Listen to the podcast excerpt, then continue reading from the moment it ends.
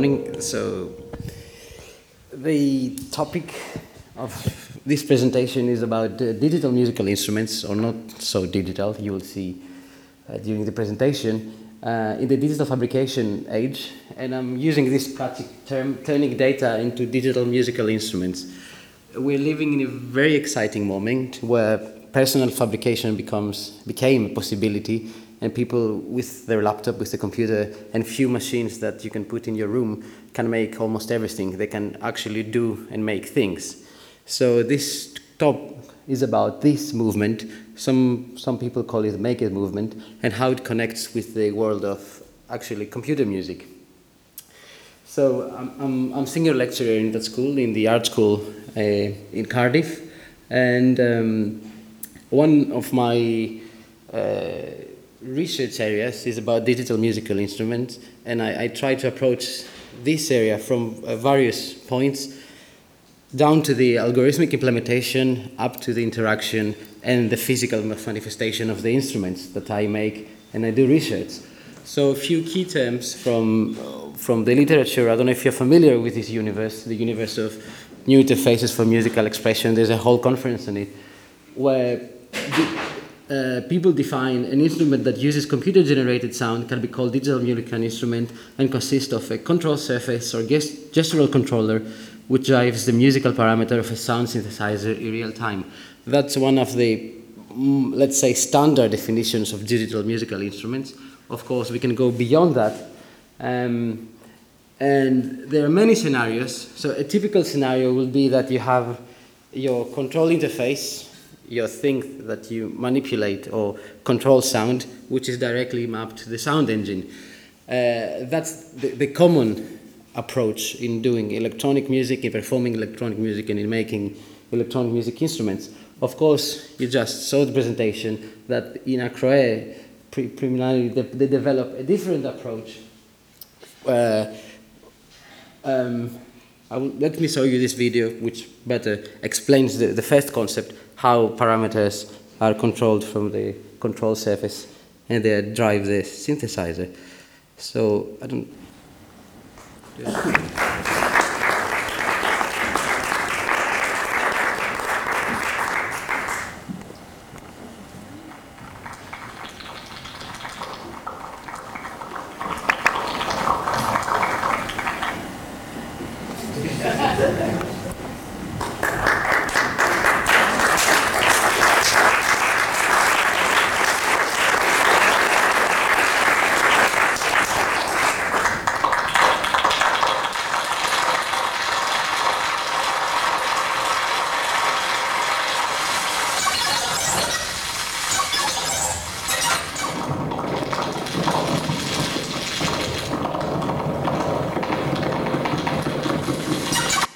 So in, in this scenario, Waisvisz, very famous for his work, uh, he, he, he developed this kind of gestural controller and through various sensors like uh, tilt sensors and uh, bend sensors, he is mapping all his gestures into granular synthesizers and other type of synthesis engines that exist or people are developing.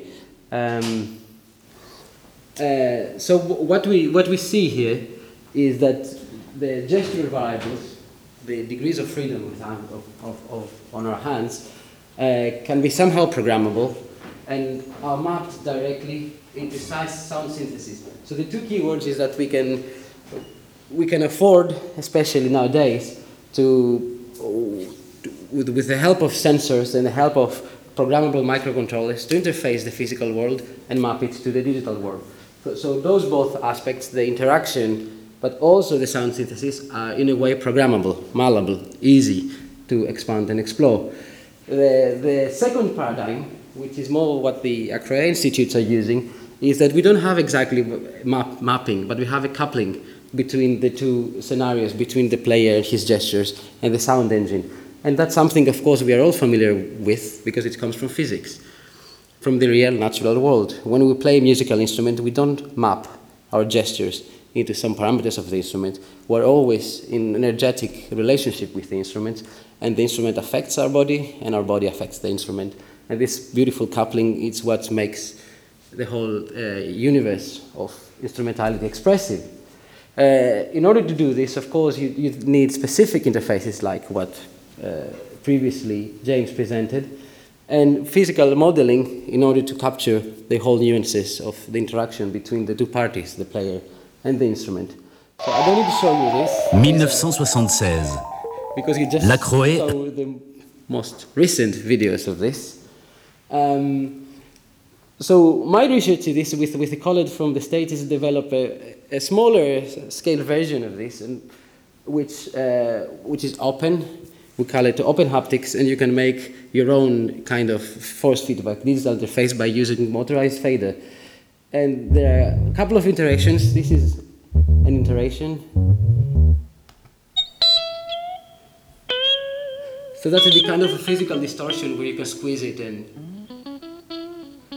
and the whole sound is also vibrating and affecting your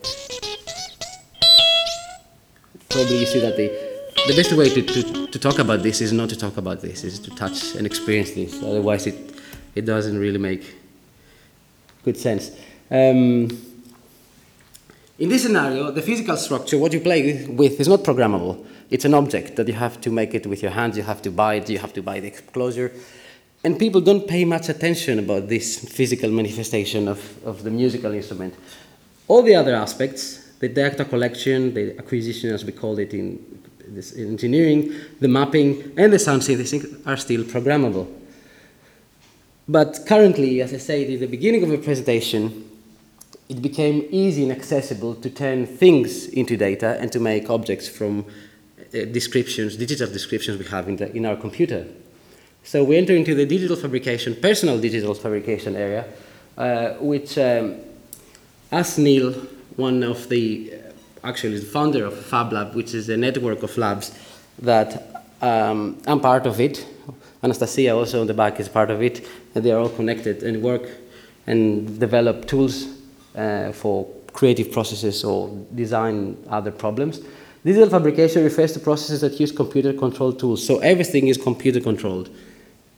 Uh, and of course, the real impact of digital communication and computation came in giving ordinary people control over the information they live. Digital fabrication will likewise give individual control over the physical world by allowing them to personally program its construction. So it's about personal, you know, making, personal programming. It's affordable, and now everyone can has access. You don't need a factory to do this. You don't need a company to do this. So it's all coming out of the computer and a few numerically controlled machines. So the personal fabrication will bring programmability of the digital we've invented to the physical world we inhabit. That's something, a quote I like to recall from Neil. Few processes that we currently use, there are many, of course, tools and many ways to do those things, is through subtractive.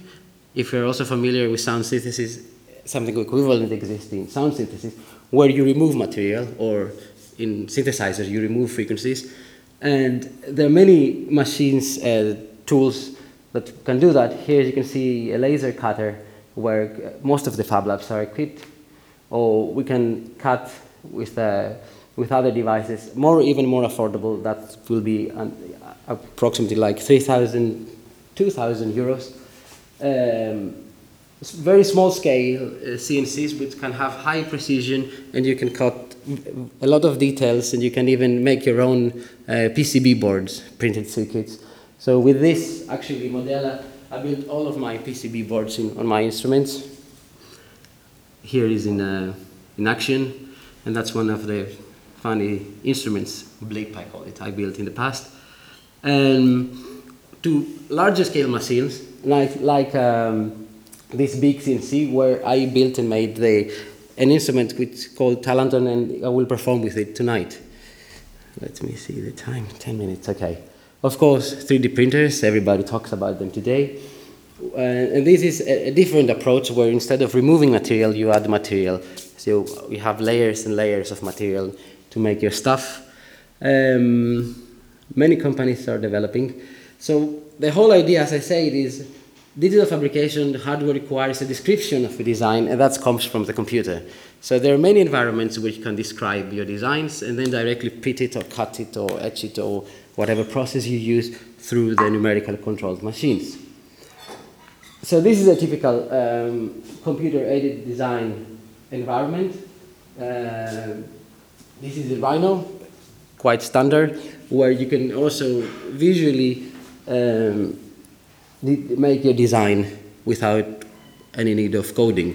But I, I, I, I guess, for me personally, the most interesting bits come when this programmability goes down to 11 to programming languages, and you can have a programming languages talking to the physical world, talking to the synthesizer, talking to the interaction, and everybody, everything comes together. So these are about our fab culture, that what you typically see in the lab. As I said, it's, everybody is, uh, is connected through the internet, through conferences we make every year, and the idea behind it is every, everything is free in a way and open. So the design is, should be somehow open and ethically is, is interesting to approach it like that. And there are a lot of things that came out of this uh, universe from prosthetics, affordable prosthetics. This is Alex in Fab Lab Amsterdam. Also in Cardiff, we did some prosthetics for, for a small kid who didn't have fingers, and we managed to make a hand for, for the kid at, three, at 30 pounds, I suppose. Uh, up to houses, this is Fab Lab Barcelona. But of course, what I'm interested is in digital musical instrument. Again, um, I think we copy Alex a lot, probably, in Cardiff, because he made a nice bass guitar, and also we made uh, kit from our Fab Lab made also an electrical guitar. Everything described in the computer, no hands involved.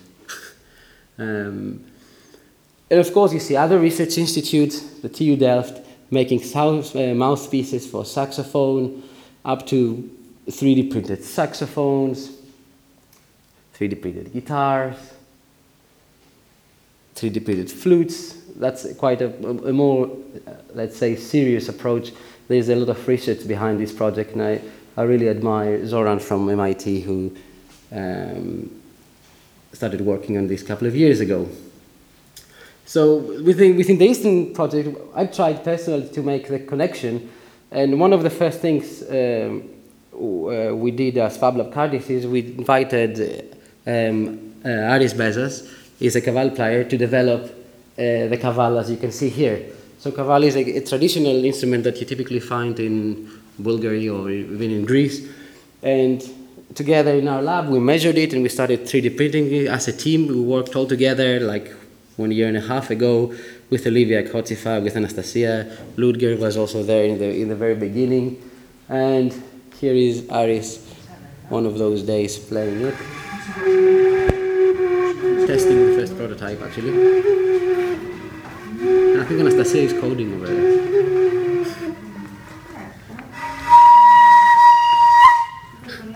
Σε πέντε λεπτά όμως θα... So there you are. So we took this idea further and we, we worked with, with other institutes from, uh, from Bristol, from Watershed, and we, we did a project which was initially called the Cold Article, and it's still on, now it's called More Morgoth article. And we have exhibitions, we had exhibitions in London, now we have a forthcoming exhibition in Bristol, and we tried to make, this is the whole team, and we tried to make a ney, which again a traditional instrument from the East. That describes the, the whole project.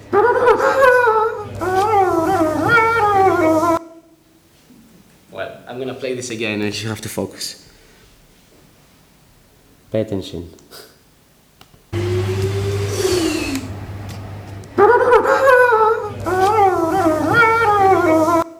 So that, so that was the concept that you don't get it right. It's very hard to understand this video, but it, it helped us in developing the idea. So the idea is that part of the original culture of the ney is to make your own instrument. We don't have this in Western music. Normally we buy our instruments, so they're standardized. But the ney, when you play the ney, you should originally the culture say that you should make it. So that's what we somehow try to imitate, and we built a website which is under construction, but it exists and we share the files and you can download PrintNey and also with help of an application we developed you can and with some sensors you can augment its functionality and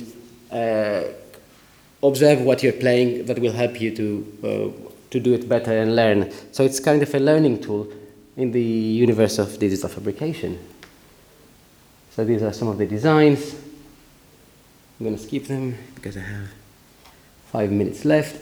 We made our, it's funny because we made our own embouchures and, um, and people that played it, even professional players from London, I forgot her name now, she said that um, our embouchures were more interesting than the ones that you find at the Converse, which was great. So I'm going to show you a video which shows the application.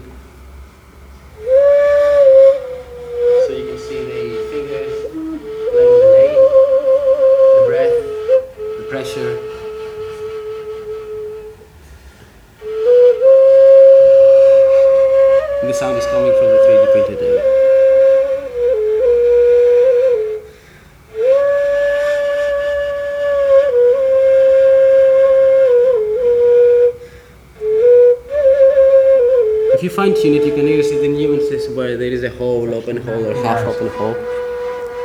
Oh, sorry, it's not recording at the moment. Better move on. I don't want you to see this. This is this is part of the Talando project, where it comes under the same kind of a concept. Of I wanted to create an instrument from scratch which can be shareable, and everybody can have access not only to not only to the score of the composition, not only to the algorithm of the sound synthesis, but also you can go even down level to the physical description of the project and to the interaction, as I said, with, um, with electronics.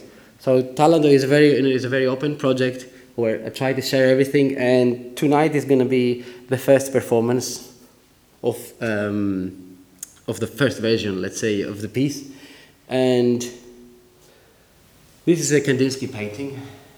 Why is relevant? It's relevant actually for the composition. I don't know if you're going to be around tonight, uh, where Kandinsky was uh, the, the Russian painter was a great influence for me, more than musicians, and I really engaged with his theories about color and his personal theories about color because these are not scientific approaches. He talks more as an artist, and I, I tried not so much to music to make transform to music his paintings or his idea, but also go deep into his concepts and try to understand how he sees colors and try to make something equivalent uh, musically. So this was the original concept, and of course, I, I the, my whole idea was to work on every level from the concept, the, the very very basic concept that you, you see before, and then go down to, to the description of the instrument. Here are some sketches, what I was thinking, what I want to do, and the sketches became more concrete. I started playing with electronics, and first prototypes with foam, description of the object that you put in the computer. Um, there are many ways to do descriptions, as I said. This is one of the most, you know, people are familiar with this thing, uh, you know, visual uh, tools, but also you can have programmable.